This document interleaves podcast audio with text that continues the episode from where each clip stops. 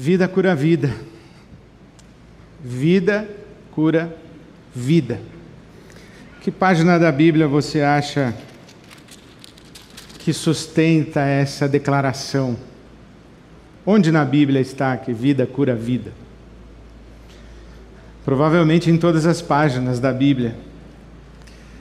Provavelmente em todas as páginas da Bíblia, nas suas linhas, nas suas entrelinhas, a vida esteja passeando. Isso é muito belo na Bíblia, essa é a beleza da Bíblia. A Bíblia é uma casa, é uma casa texto, é um texto casa que por qualquer porta que você entra, você visita todos os cômodos e você tem acesso a todas as, as verdades reveladas. E eu escolhi, eu fui levado a uma porta, Atos 17, quando o apóstolo Paulo está em Atenas, na cidade de Atenas. Acredito que Atenas é uma cidade simbólica, é uma cidade ícone, é uma cidade arquétipo. Em Atenas estão todas as cidades. E acredito também que Atenas é uma cidade síntese da nossa própria cidade, de São Paulo. Não só da nossa cidade de São Paulo, mas da nossa cultura, do nosso mundo ocidental. Porque em Atenas convivem os muitos deuses, a religião, a fé, os ídolos, os cultos, os rituais, os templos, com as ideias, com as ideias humanas, com as filosofias, com as lógicas da racionalidade humana, com as tentativas humanas de explicação da realidade. Em Atenas estão presentes os conceitos que para nós hoje são já um pouco familiares, mas naquela época estavam ali, ali presentes, ou nascendo, ou já presentes na realidade sem que as pessoas se dessem conta ou chamassem pelo nome que chamamos hoje. Em Atenas existia o teísmo, o deísmo, o ateísmo, o agnosticismo. Em Atenas existia feitiçaria, idolatria, mas existia racionalismo. A Grécia é o berço da filosofia, você sabe disso. Por Atenas passaram Sócrates, Platão, Aristóteles, que influenciaram toda a nossa cultura ocidental. Mas ao mesmo tempo a cidade de Atenas era repleta de postes ídolos, eram tantos deuses cultuados em Atenas, que inclusive existia um, um altar ao Deus desconhecido. Eram tantos deuses, inclusive um Deus que eles não sabiam direito que Deus era esse, mas que fizera alguma coisa à cidade de Atenas e à Grécia, e eles diziam: Olha, esse Deus aí também temos que reverenciar. Não sabemos muito sobre ele, mas Ele é um Deus que é digno da nossa reverência, do nosso culto, da nossa homenagem. E é ali em Atenas que o Paulo apóstolo vai fazer o seu discurso em defesa da fé e em defesa de Jesus e da ressurreição. Ali na cidade de Atenas existia uma praça onde se discutia filosofia. Era ágora muitos debates. Os viajantes, peregrinos, os, os filósofos andarilhos, itinerantes, eles passavam por Atenas e iam para o Ágora e discutiam suas ideias, debatiam suas ideias.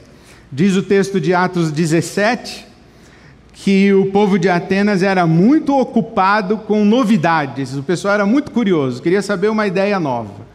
Queria saber a respeito de um conceito novo, uma filosofia nova, uma religião nova, um Deus novo.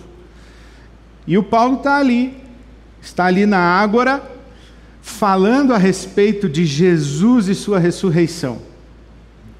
Ele usou a expressão anástasis.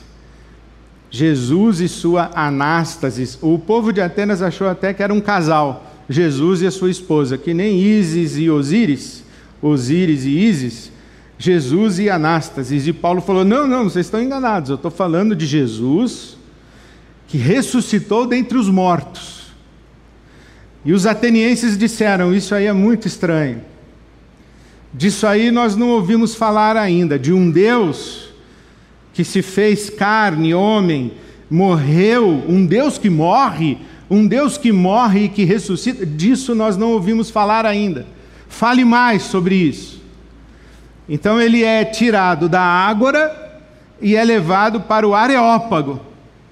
O Areópago era não apenas um lugar de debate filosófico, mas era também uma espécie de tribunal. Um tribunal onde as pessoas que ameaçassem a cultura ateniense, a lógica que estruturava a sociedade grega, essas pessoas eram condenadas ali. Sócrates, Sócrates foi um filósofo condenado. Ele foi rejeitado nas suas ideias, acusado de falar de um Deus estrangeiro, de um Deus diferente. É a acusação que pesa contra o apóstolo Paulo. E no Areópago, ao fazer a sua defesa, o apóstolo Paulo fala de Deus. Fala de Deus. E ele fala de Deus começando a explicar que ele vai apresentar esse tal Deus desconhecido. E a partir do versículo 24 de Atos, capítulo 17, então, Paulo faz a sua apresentação de Deus. Qual é o Deus que eu lhes trago? Qual é o Deus que lhes apresento? Então veja como Paulo fala, Atos 17, 24. O Deus que fez o mundo e tudo que nele há. Esse Deus é o Senhor dos céus e da terra e não habita em santuários feitos por mãos humanas. Ele não é servido por mãos de homens como se necessitasse de algo, porque ele mesmo dá a todos a vida, o fôlego e as demais coisas. De um só fez ele todos os povos para que povoassem toda a terra, tendo determinado os tempos anteriormente estabelecidos e os lugares exatos em que deveriam habitar. Deus fez isso para que os homens o buscassem e talvez, tateando, pudessem encontrá-lo, embora não esteja longe de cada um de nós. Pois nele vivemos, nos movemos e existimos. Como disseram alguns dos poetas de vocês, também somos descendência dele. Olha que linda essa maneira como Paulo fala de Deus.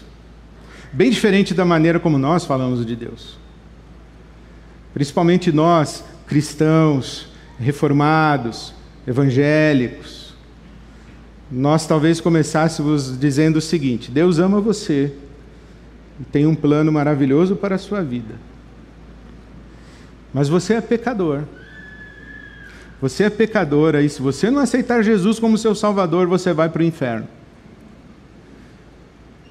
Para você entender isso, deixa eu contar para você a história de Adão e Eva e a serpente. E para você entender como Deus consertou essa história, deixa eu contar para você a história de Abraão, de Isaac, de Jacó, José. Deixa eu falar para você sobre Moisés. Deixa eu falar para você sobre Davi. Deixa eu falar para você sobre Jesus crucificado. Deixa eu falar para você sobre os testemunhos e as testemunhas da ressurreição de Jesus. Mas o Paulo não fala nada disso.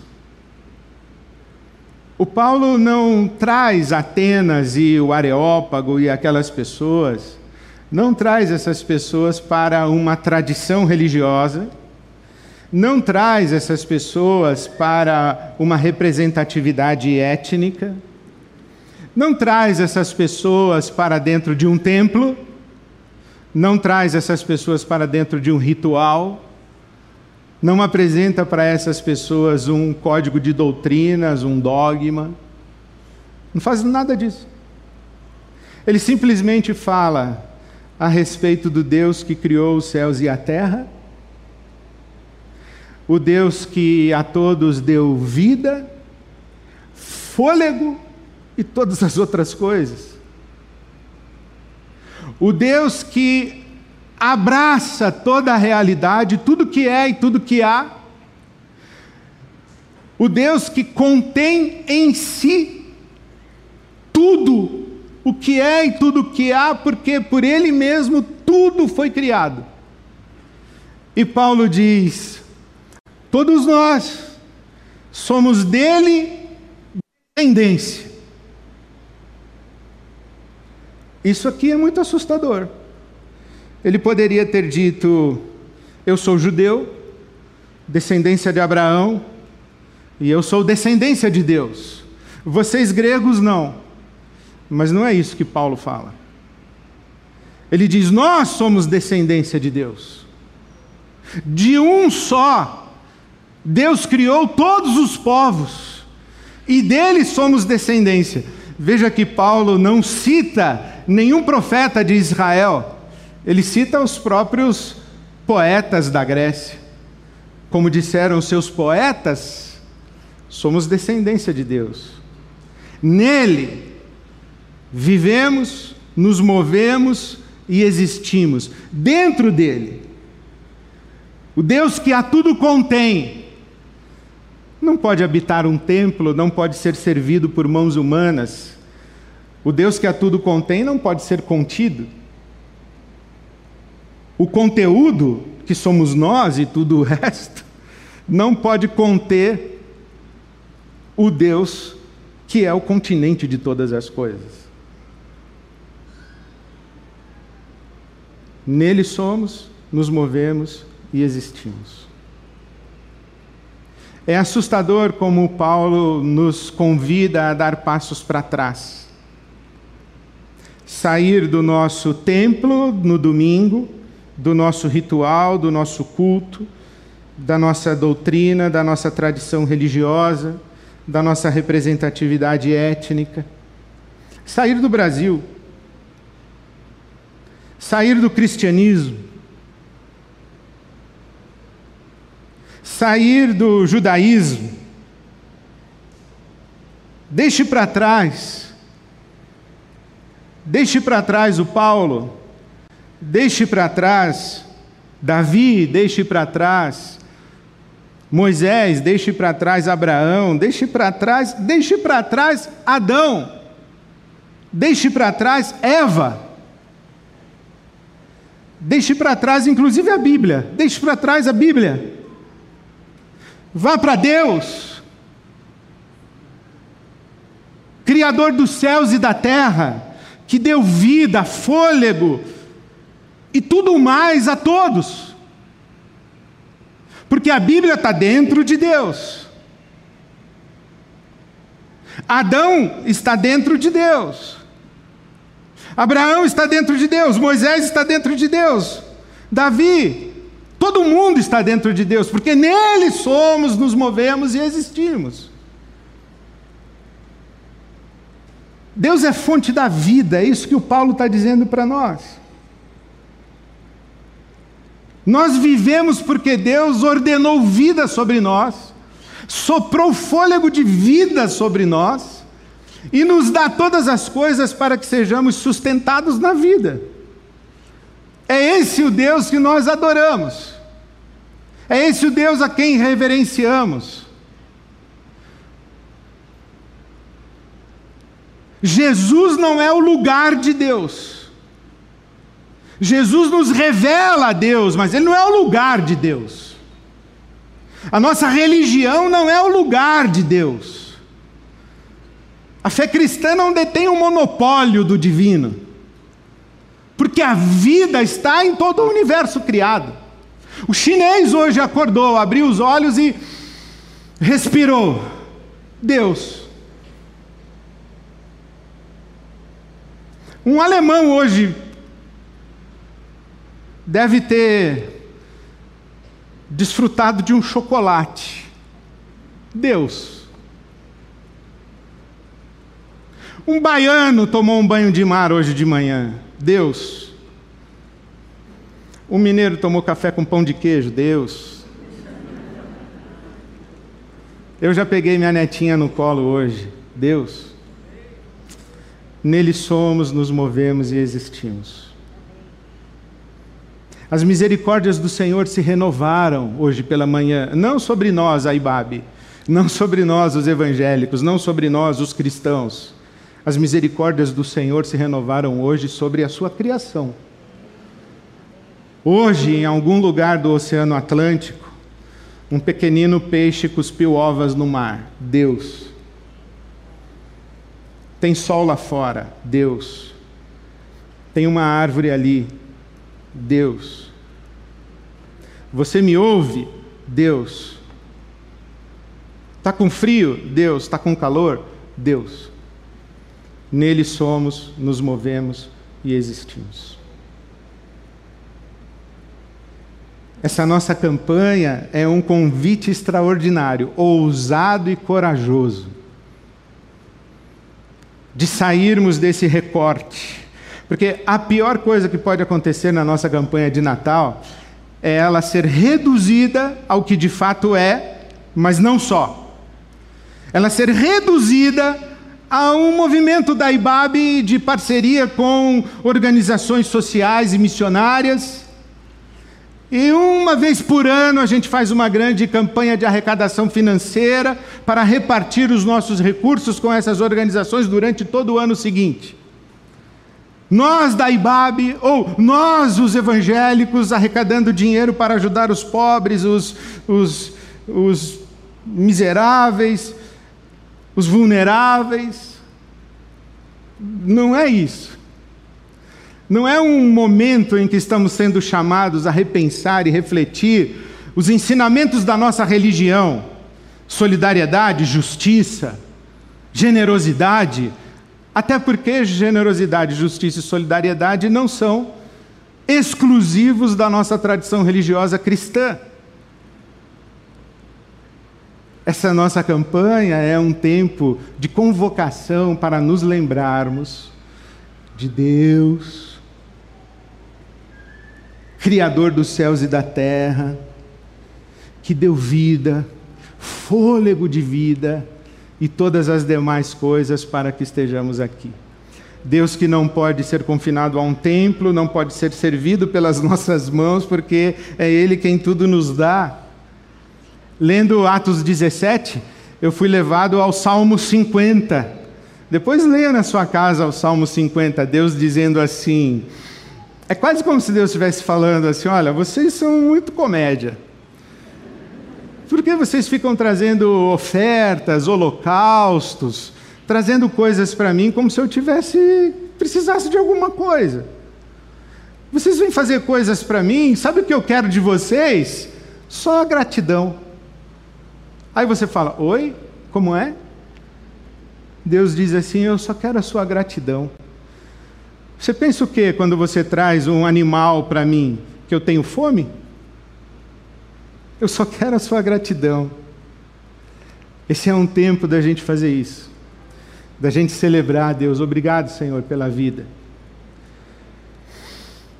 Obrigado porque nós estamos vivos.